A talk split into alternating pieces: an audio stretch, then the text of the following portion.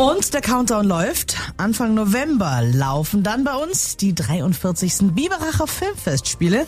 Vorbereitungen laufen jetzt schon auf Hochtouren. Kollege Paolo Pacoco aus den Donau 3 FM Nachrichten und natürlich ganz wichtig der Donau 3 FM Flimmerkiste. An dieser Stelle muss das auch genannt sein. Äh, du kennst dich aus. Was ist neu dieses Jahr beim Biberacher Filmfest? Das wird auf jeden Fall die Premiere der neuen künstlerischen Leiterin Nathalie Arnegger sein. Die Streitigkeiten um den Intendanzwechsel, die seien jetzt auch beigelegt, so heißt es vom Vorstand des Trägervereins. Ein Begleitprogramm im Internet, das ist neu, ist auch geplant. Das Festival soll aber wie immer in Präsenz im Biberacher Traumpalast Kino stattfinden finden. Tobias Meinhold, erster Vorsitzender des Trägervereins der Biberacher Filmfestspiele.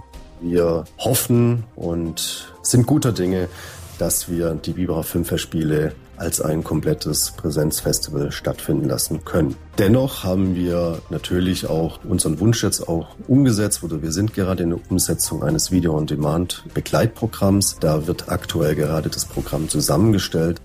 Okay, jetzt wollen wir natürlich wissen, Filme, Stars, Sternchen, gibt's da schon irgendwas? Nee, da gibt's noch nichts no. konkret Neues. Intendantin Nathalie Arneger hat aber auf der Filmfest-Website geschrieben, es sind spannende Filme entstanden, Zeitdokumente, so Arneger, und sie bezieht sich dabei aufs Filmemachen in der Corona-Zeit. Mhm. Denn der Branche ging es richtig schlecht, teilweise auch immer noch. Deshalb gehen Sie ins Kino, gehen Sie im November aufs Filmfest und neu ist auch eine Filmlounge in der Stadthalle, in der sich die Besucher dann mit den Filmemachern neben den Kinovorstellungen direkt treffen können.